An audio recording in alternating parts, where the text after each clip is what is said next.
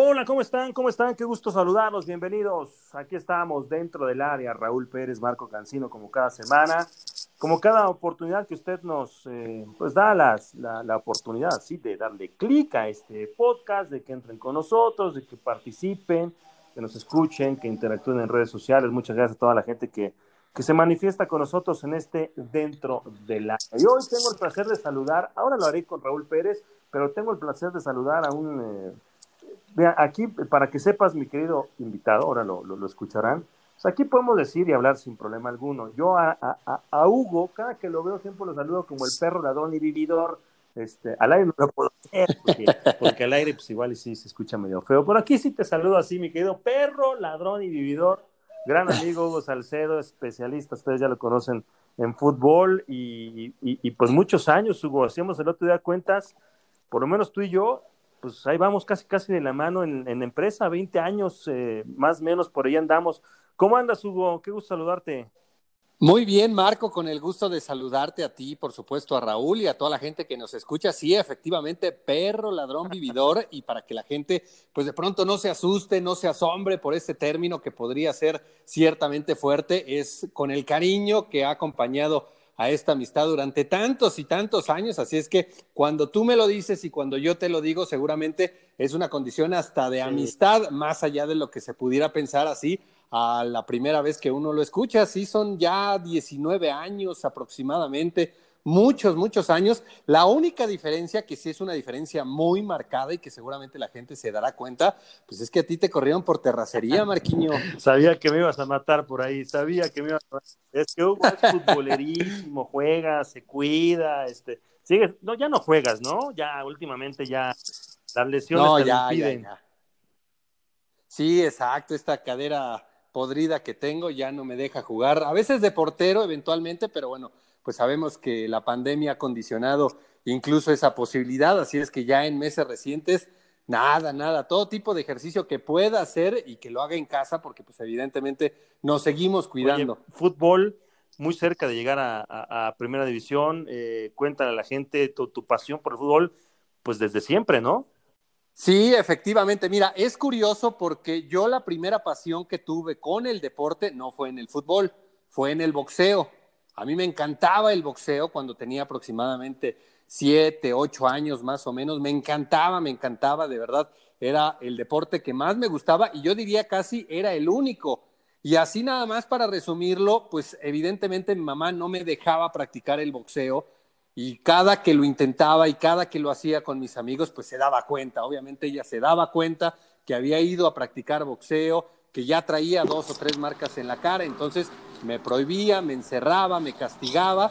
Y dentro de todos esos castigos pues empecé a ver la posibilidad en algún momento de ver otro deporte porque pues sí me gustaba mucho pero me la vivía castigado y tampoco quería estar así. Entonces así fue que empecé a practicar el fútbol. Así fue que empecé a pues hacerlo en la calle para posteriormente llegar a la escuelita de Cruz Azul. Hice todo el proceso de fuerzas básicas en Cruz Azul, desde la escuela, desde un año antes de que empezaran las fuerzas básicas, y de ahí el séptimo equipo, sexto, quinto, cuarto, tercera división, ahí en tercera división eventualmente tuve la posibilidad pues de convivir con los jugadores de primera cuando completábamos algunos entrenamientos y ya realmente hasta ahí me dio la calidad. Hasta ahí se me acabó el 20, digamos. hasta ahí, hasta ahí te dio. Ya están también con nosotros Raúl Pérez, mi querido Raúl Niño, ¿cómo andas? Mira, ¿en qué momento se nos desvió Hugo? Iba también Cruz Azul, Cruz Azul, y en qué momento terminó con los rojinegros. Querido Marquiño, siempre será un placer saludarte por este medio y por el medio que sea. Y por supuesto también saludar al hombre que más sabe de fútbol en este planeta, que es Hugo Salcedo podemos platicar Hombre, con gracias. él unas eh, tres horas y nada más de una generación del Atlas. Pero bueno, este, te, tenemos que hacerlo un poco más en general porque tenemos menos tiempo que ese. Un saludo para todos. La Wikipedia del fútbol así te sí. bautiza y te dice al aire Raúl Pérez y, y duda. no le falta razón, ¿eh? No le falta razón. Hugo, ¿por qué tan enfermo del fútbol? Yo diría, enfermo, ¿por qué tan enfermo? Si fuera en la casa de Hugo, el departamento de Hugo, tienes todo lo que tiene que ver con el fútbol, las televisiones, cuando hay fútbol, pantalla aquí, allá y a la misma hora, ves todo, lo, ve, ve cualquier partido de fútbol. ¿por qué tan enfermazo del fútbol, Hugo? Pues mira, yo a veces me hago la misma pregunta. Muchísimas gracias a Raúl por esos conceptos ahora y evidentemente en cada una de las oportunidades que los dice. Pues mira, de verdad, a veces yo mismo me pregunto si en algún momento que sé que hay un partido en vivo, pudiera yo dejar de verlo sin sentir algún tipo de culpa y no puedo, de verdad, no puedo sábados en la mañana, 6.30 de la mañana, y como si tuviera un reloj interno, me despierto porque ya sé que hay fútbol, o el domingo cuando hay fútbol italiano, que también suele empezar muy temprano. De verdad que no puedo, no hay alguna forma en la que dijera, bueno, me voy a dormir un poquito más, a pesar de que hay fútbol, y después la posibilidad de ver a dos hasta tres partidos. Así ha sido a lo largo pues de ya muchos años y la verdad es que a veces cuando llego a pensar esa posibilidad de, bueno, si ahorita hay un partido de liga de expansión, pues no lo veo y hago otra cosa cualquier, termino viendo el partido, sea cual sea, en el horario en el que sea. Mira, uno, en el caso mío, Marquiño, pues tú, tú me conoces hace mucho tiempo, pero, pero era algo parecido, ¿no? De niño era ir y estar jugando todo el santo día y y en el caso mío, cuando yo era niño, pasaban pocos partidos. Entonces, para mí era una, eh, un acontecimiento ver el partido. Yo ya veía el periódico que compraba mi papá y veía la programación para ver si iban a pasar el partido, el que fuera, ya sea en jueves, que ah, te acuerdas que había juegos en jueves, o el de Cruz Azul el sábado, el domingo a las 12. Primero tenía que ir a misa con mi papá y, luego me dejaban ver el partido. Si no, me amenazaba con que no me dejaba verlo, entonces yo me iba corriendo a misa y a veces pues ni modo, lo engañaba un poquito o, me metía un ratito y me salía para irme a ver el partido. Es esa locura que tiene uno por el fútbol, por jugarlo, por verlo y por todo.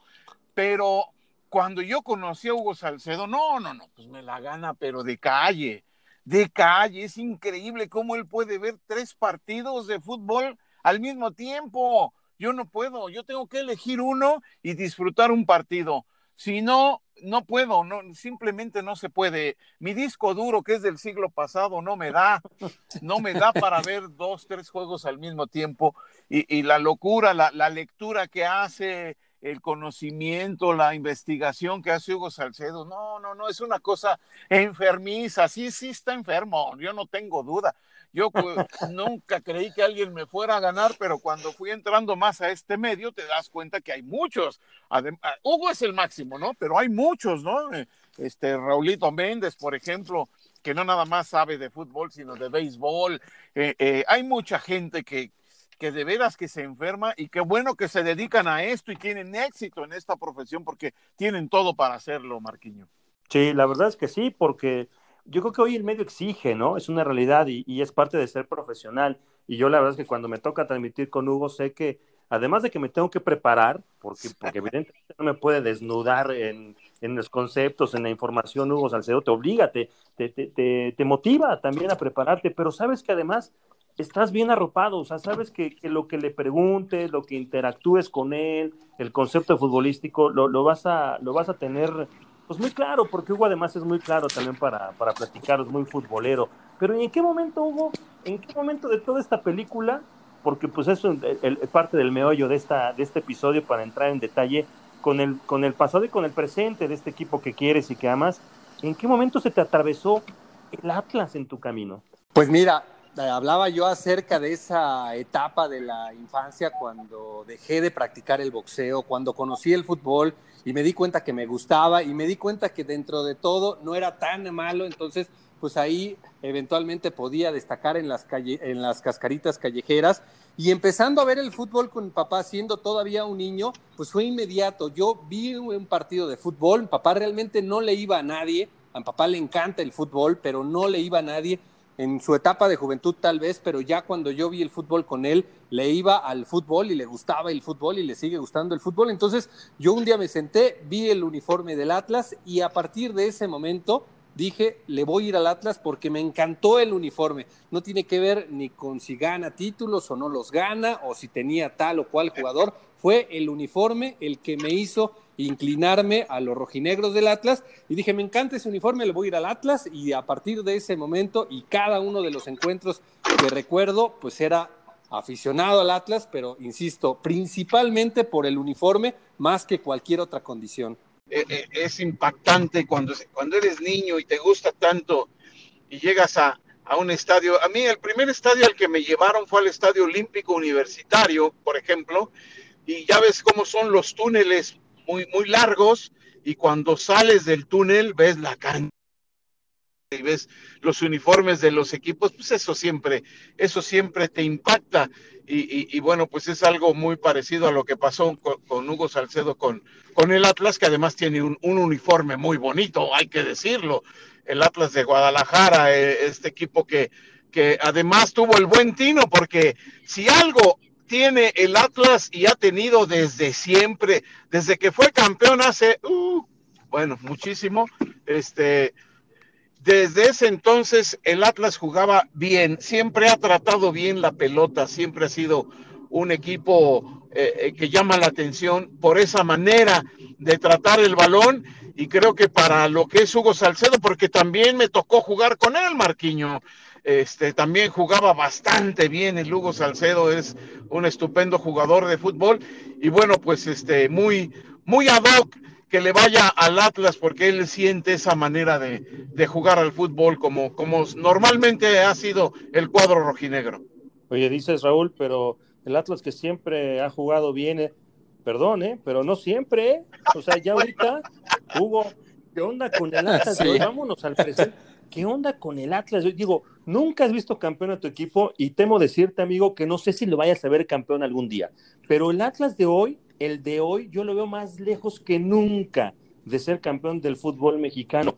El de hoy, el de hoy, ¿qué onda? ¿Qué, piensas del Atlas de hoy, Hugo? Sí, de acuerdo, de acuerdo contigo acerca del señalamiento. ¿eh? Me parece que hoy está más lejos de lo que podríamos pensar a principios de este siglo y de lo que en algún momento incluso podríamos pensar en el anterior, donde recordamos evidentemente aquella gran final frente al cuadro de los Diablos Rojos del Toluca. Y la realidad es que por más que uno intentara explicar cuáles son las razones por las que hoy Atlas presenta una imagen tan triste, y no encuentro la justificación acerca de este hecho, porque muchos años el Atlas tenía problemas directivos y derivado de esos problemas directivos, pues evidentemente estaba la falta de pago. Y si hay algo que a cualquier ser humano, no digo solamente al jugador de fútbol, sino a cualquier ser humano, pues le llegue a impactar en cuanto al estado motivacional, hablando laboralmente, pues es que no te paguen. Obviamente trabajas para eso, para ganar dinero y mientras más ganes, pues más motivado estás. Entonces, en aquel momento uno entendía, pues si los jugadores no cobran a tiempo, si los jugadores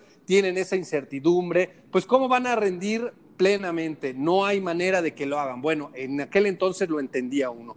Después llega la administración de TV Azteca y es ahí donde uno pensaba que tal vez la historia iba a cambiar, porque llegaba una administración seria que seguramente iba a garantizar esos pagos y de la mano de esos pagos iba a venir la tranquilidad de los jugadores y naturalmente iba a venir un mejor rendimiento porque además era una directiva que ya tenía experiencia en el manejo del fútbol y que en algún momento consiguió un título con el equipo de Morelia. Sin embargo, tampoco sucedió. No llegaron grandes refuerzos. Uno habría esperado tal vez que llegaran refuerzos un poco más importantes. No sucedió. La administración de TV Azteca pasó para llegar a Orlegui. Es cierto que todavía no es un tiempo tan largo, pero ya en este momento también uno habría pensado que en la cancha se iban a ver resultados diferentes y tampoco ha sucedido. ¿Qué es lo que realmente de fondo pasa en los jugadores como para que no tengan ese óptimo rendimiento? Yo francamente no lo sé. Hace no mucho tiempo, aproximadamente dos o tres semanas, tenía una conversación al respecto con dos hombres con los que ahora trabajamos juntos y que pasaron por el Atlas, con el ruso Samogilny y con eh, Tito Villa. Y a los dos les preguntaba lo mismo. ¿Es tan desmotivante jugar en Atlas? Porque es la única razón por la que yo podría entender que los jugadores salgan a tener un rendimiento tan bajo. Y ellos me decían que en su etapa, los dos coincidían, que para nada, que al contrario, que a los dos les motivó mucho llegar al Atlas por una ciudad que es una ciudad muy bonita, una de las más bonitas seguramente en la República Mexicana, y que si bien es cierto, Atlas no ha trascendido recientemente, pues cada uno de los proyectos a los que ellos se sumaron era con la posibilidad de finalmente tener esa trascendencia. Entonces ellos me decían, en mi etapa no, pero lo que vemos hoy, de verdad, es asombroso, es muy triste ver que llegan jugadores con nombre, con prestigio, algunos argentinos, algunos eh, uruguayos, algunos otros colombianos, que vienen con el nombre suficiente como para hacerte pensar que van a andar bien y tristemente sus historias son, pero para el olvido. Ricky Álvarez venía de ser subcampeón del mundo.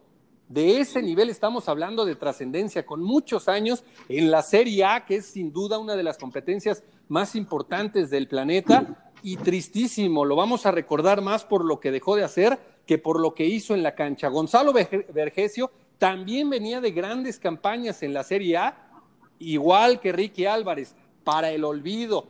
Jefferson Duque, así rápidamente los que me vienen a la mente, venía de ser campeón de goleo en Colombia, lo cual en algún momento te, iba te hacía pensar, pues no sé si iba a ser el mejor delantero de la liga, porque había grandes atacantes, André Pierre Guignac y muchos otros, pero si hubieras esperado que Jefferson Duque tuviera una mejor etapa en el conjunto de los rojinegros del Atlas.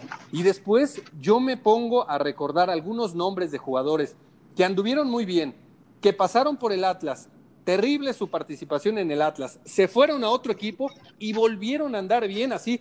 Uno de los que me acuerdo es Federico Vilar, temporadas extraordinarias con el Atlante. Llegó al Atlas un desastre, así, con mayúscula y con la veteranía y con lo que ustedes me digan, se fue a Cholos y todavía tuvo por lo menos una gran campaña en Cholos. Ustari, es cierto que se atravesó esa muy grave lesión de rodilla, pero lo de Ustari también fue muy pobre en Atlas. Ahora en Pachuca, otra vez exhibiendo un muy buen nivel. Entonces, ¿qué pasa en Atlas? Yo a veces pensaría que pareciera que hay una maldición que acompaña a los jugadores y que no les permite rendir de la mejor forma como uno podría esperar.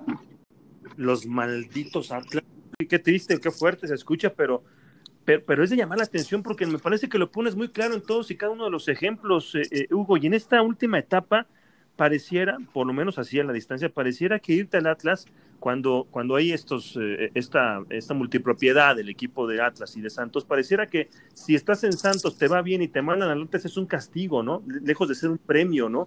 Y, ahora lo de Furch llegas y bueno, ni siquiera lo vimos porque se lesionó, pero, pero ¿en dónde quedó? Yo me acuerdo Hugo Martín Nervo, eh, en Santos era, era un central, si no de los mejores en la liga, sí era un central de, de, respeto.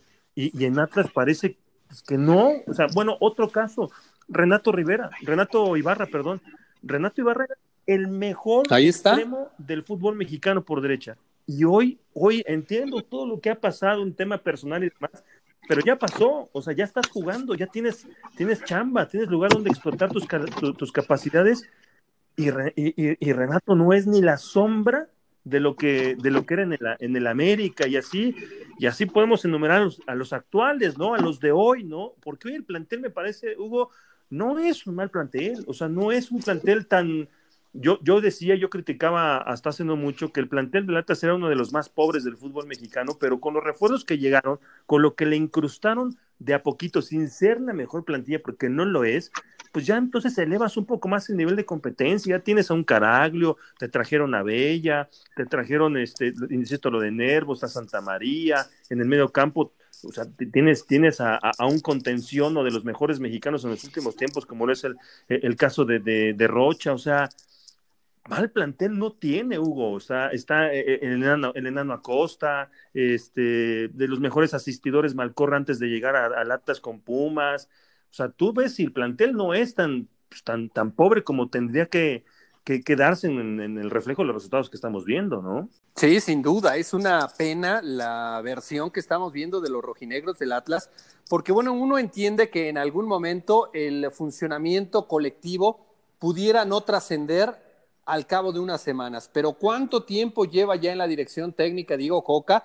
y no observamos ni siquiera gradualmente que se haya mejorado esa condición. Individualmente, no hay un solo jugador que no sea Camilo Vargas de los actuales que realmente se destaque, porque Camilo Vargas es él y normalmente él y sigue siendo él el que se destaca. El Lolo Reyes para mí era un mediocampista excepcional, aún incluso después de la lesión, antes de la lesión, era de lo mejor que había en la liga en su posición. Después de la lesión, ya su rendimiento no fue tan alto, pero seguía siendo muy bueno y se desprenden de él aparentemente por cuestiones extradeportivas. Bueno, vamos a creer que es así, que su eh, actitud fuera de la cancha no era un ejemplo y que pues ya sabemos que en ese sentido Orlegui se fija mucho en lo que hacen dentro y fuera, entonces esa fue la razón por la que dejaron ir a quien era el capitán y era uno de los referentes. Pero después, pues señalaste algunos de los jugadores que en sus etapas anteriores, ya en el fútbol mexicano, eran buenos y en algún caso hasta muy buenos.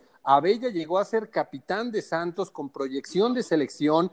Nervo también llegó a ser un jugador muy confiable. Conti, por ejemplo, venía del Benfica de Portugal y nos hacía pensar que iba a marcar una diferencia positiva y la realidad es que es otro de esos tantos jugadores en una lista casi interminable que han fracasado en el conjunto de los rojinegros del Atlas. Hoy el equipo de Atlas se muere de nada, es una pena, no juega bien. Atlas hace mucho tiempo que no juega bien. Yo diría que en este siglo no ha jugado nunca bien. Lo intentó en algún momento Brindisi. La verdad es que Brindisi es al único que yo le recuerdo, por lo menos esa intención, aunque no se concretó ni en funcionamiento continuo, ni tampoco en resultados. Pero es el único. Después, de hecho, la gran mayoría de los técnicos que han hecho destacar al Atlas, por lo menos este siglo, tienen vocación y características defensivas porque era lo que ese momento necesitaba el equipo. El profe Cruz, Tomás Boy, que nos hizo clasificar al equipo a una liguilla y que nos eh, salvó también de la posibilidad de perder la categoría consiguiendo solamente 13 goles en una temporada. Así es que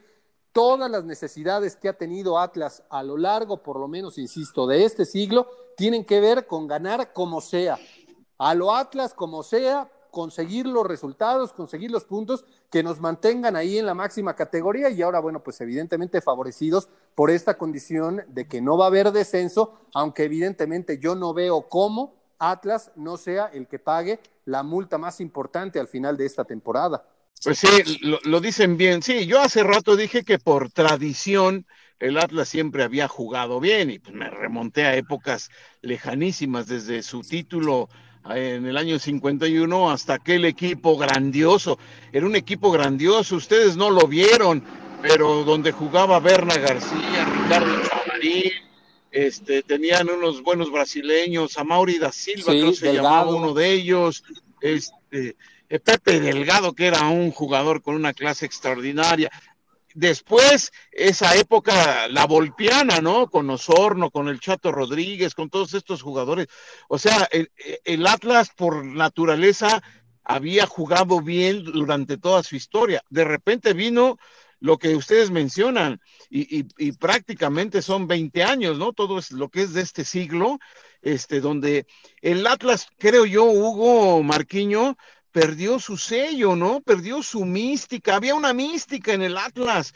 Si no ganabas campeonatos, bueno, pero jugabas bien. Eh, había espectáculo, te gustaba ver jugar al Atlas. Hoy día, pues, no sé, este, eh, me parece que cuando eh, TV Azteca tiene interés por adquirirlo, es porque hacen un estudio de mercado y tenía buenas entradas, había buenas entradas en el Atlas, entonces meten, meten toda la, atención eh, eh, en el cuadro rojinegro, descuidan un poco a Monarcas y pues no les dio tampoco el Atlas, entonces no sé, me parece en principio que perdieron esa mística. Y en segunda, pues sí, yo creo que ahí adentro también pasa algo que, no sabemos, es, muy difícil conocerlo, a lo mejor este Marquiño, que eres tan, tan bueno investigando y, preguntando, o, Hugo, que, que, es partidario del Atlas, lo saben un poco más, pero, pero algo debe de pasar, que el jugador pierde motivación, que el futbolista se vuelve maleta, increíble. ¿Cómo de la noche a la mañana alguien se puede volver de bueno a maleta y luego regresar a ser bueno? Algo pasa ahí adentro, algo ocurre que está fuera del alcance de la cancha, del fútbol, del entrenador incluso, que los futbolistas y, y, me parece que también el técnico, bueno, pues pierden esa motivación y vemos lo que hemos visto en el Atlas en los últimos años, un equipo que simplemente no pinta, un equipo que simplemente no pelea, no compite. Y, cuando ves el calendario y dices, ah, me toca el Atlas, bueno, la tengo tranquila, entonces voy viendo al siguiente, ¿no? Casi siempre eh, eh, se piensa de esa manera y, y, no sé, es una situación muy, muy difícil que a ver quién es el guapo. Yo creo que solo que pongan a Hugo Salcedo de presidente podría cambiar esta situación. no sé pues, qué opinen. No, sé si sea la, la, la... Es más, no creo que sea el, el, el por qué, lo que les voy a comentar, pero sí creo que tiene, tiene algo de, de, sustento que hace no mucho platicaba con gente de la, de la directiva de, de, Grupo Orlegui, ¿no? Y de los dos, de, los dos equipos, que cuando tomaron eh, esta institución del Atlas, no se imaginaron, no pensaron que iba a estar, que iba, así literal, ¿eh? porque fue la palabra, que iba a ser tan, que iba a ser un desmadre la institución, lo que tienen, que lo que, es lo que no se ve, que es lo que no se nota, que es lo que, e, esa, esa, esa, esa estructura que dejó Terazteca, que, que la verdad es que no se lo imaginaban que estuviera tan, tan, tan destruida. O sea, no hay una estructura, no hay un, un, sustento en todos los niveles. Y, me parece que lo vivimos. Yo que viví en Guadalajara mucho tiempo, eh, eh, después cuando ya no estaba ahí en Guadalajara te vas enterando. Y, y sí, es cierto, ¿no? O sea, pasa y lo ves hoy en día, es un reflejo. Lo de cantera, los canteranos, me parece que no es, este, Hugo, no sé qué piensas, pero no es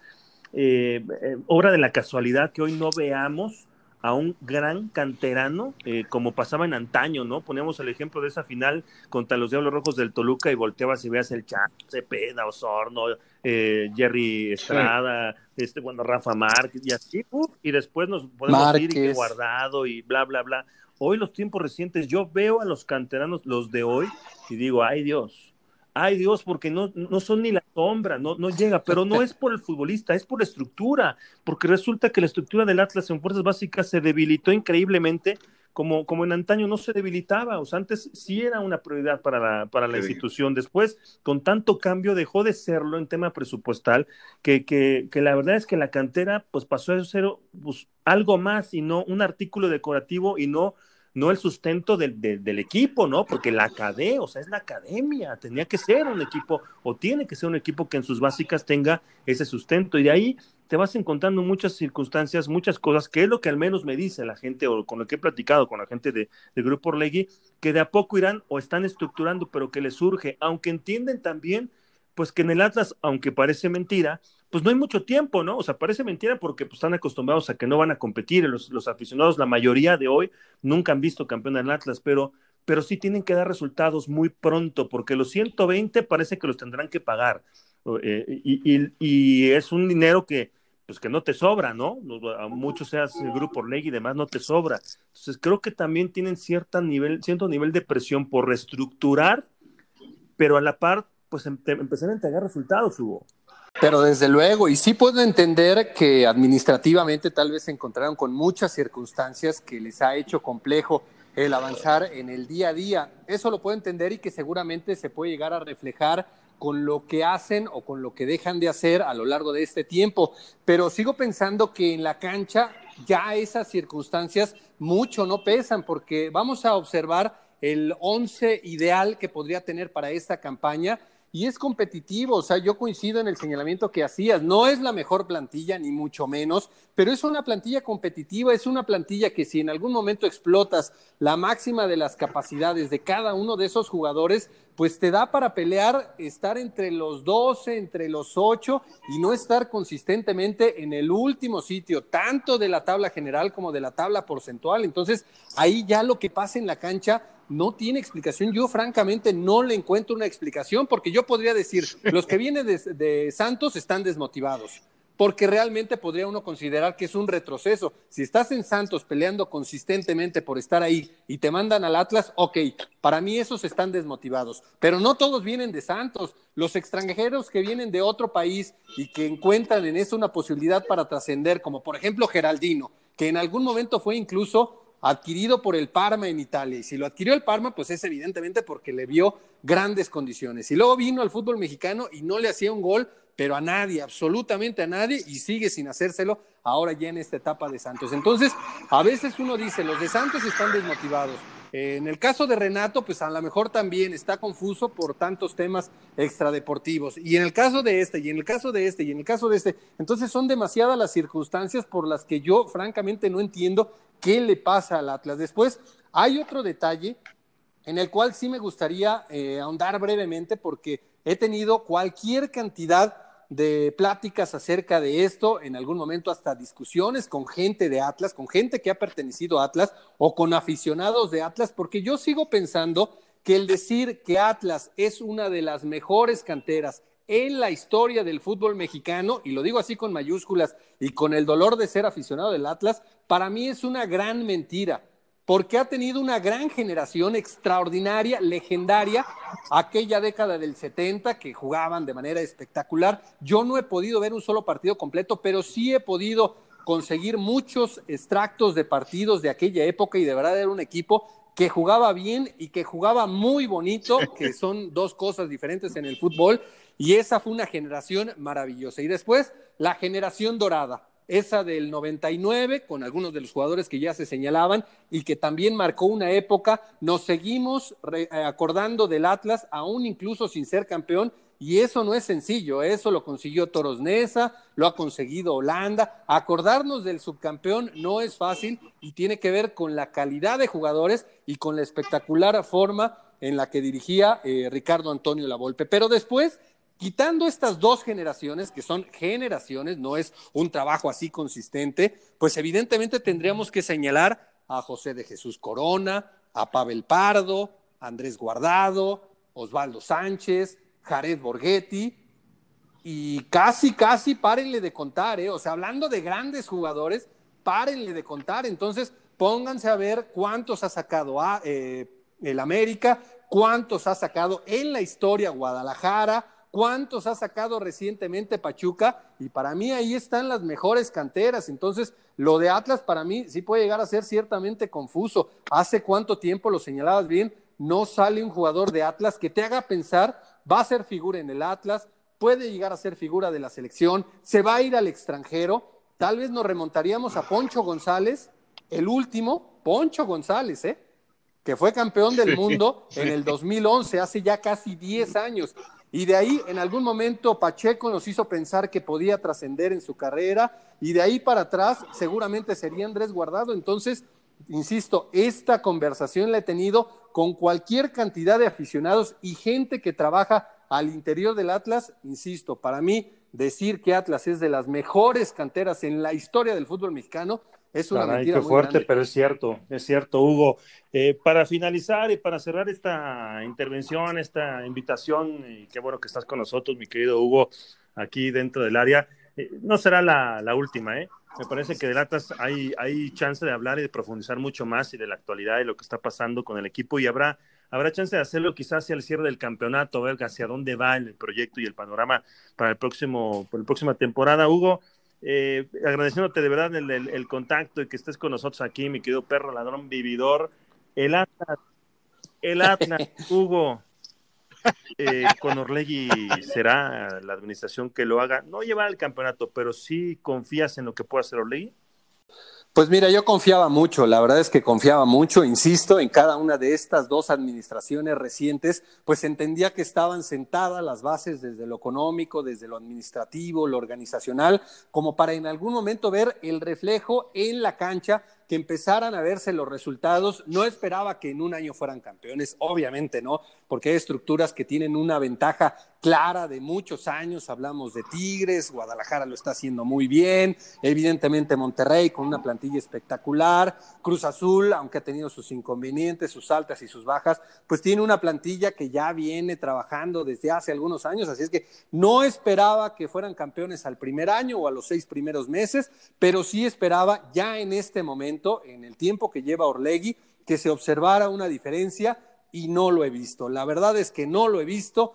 He, estado convencido, sigo convencido que en este momento pareciera que la posibilidad de trascender en el fútbol mexicano está más lejana en lugar de haberse acercado. qué pena, qué pena, pero ojalá que no, que no sea así, Hugo, porque la verdad que sí le tomé pues eh, cariño, eh, viviendo en Guadalajara, entiendes mucho de la pasión de esta afición y, entiendes que este equipo tendría que estar en otro, en otro lugar. Pues ya nos vamos por lo pronto en este episodio, mi querido Raúl, eh, con la Wikipedia del fútbol, el gran Hugo Salcedo. Sí, hombre, sensacional. Ya habrá chance de platicar del Atlas y de otros temas también, porque con Hugo se, se platica de todo, pero, pero sí, ojalá, eh, ojalá el Atlas se haga competitivos. se necesita, se necesita en Guadalajara, pues es el clásico contra las Chivas, que siempre pierda, pues imagínate. Se necesita al Atlas, es un equipo de tradición, es un equipo eh, que, que, muchos admiramos por cómo jugaba, aunque no le vayamos, y ojalá regrese. Y, siempre un placer, Hugo. y siempre un placer, Marquinhos. Un fuerte abrazo. No, hombre, al contrario, muchas gracias a ustedes y como lo señalaste, ojalá y no sea la última invitación para seguir hablando del Atlas y de cualquier otro tema. Y ya nada más, déjame rematar porque si no, los aficionados del Atlas en una de esas se van a molestar. No me bajo del Atlas, soy rojinegro, seguiré siendo rojinegro y por estar tan cercano al Atlas y por tener ese sentimiento tan grande con este equipo, pues es por el hecho de que a veces hago estos señalamientos, aunque estoy seguro que muchos no van a coincidir, pero bueno, del barco del Atlas no me bajo. Aguanta vara, aguanta vara el buen Hugo Salcedo. Pues muchas gracias Hugo, Raúl y gracias a ustedes que nos acompañan como siempre aquí dentro del área. Sigan dando clic. Aquí los esperamos como siempre en uno más de nuestros episodios. Gracias y hasta la próxima.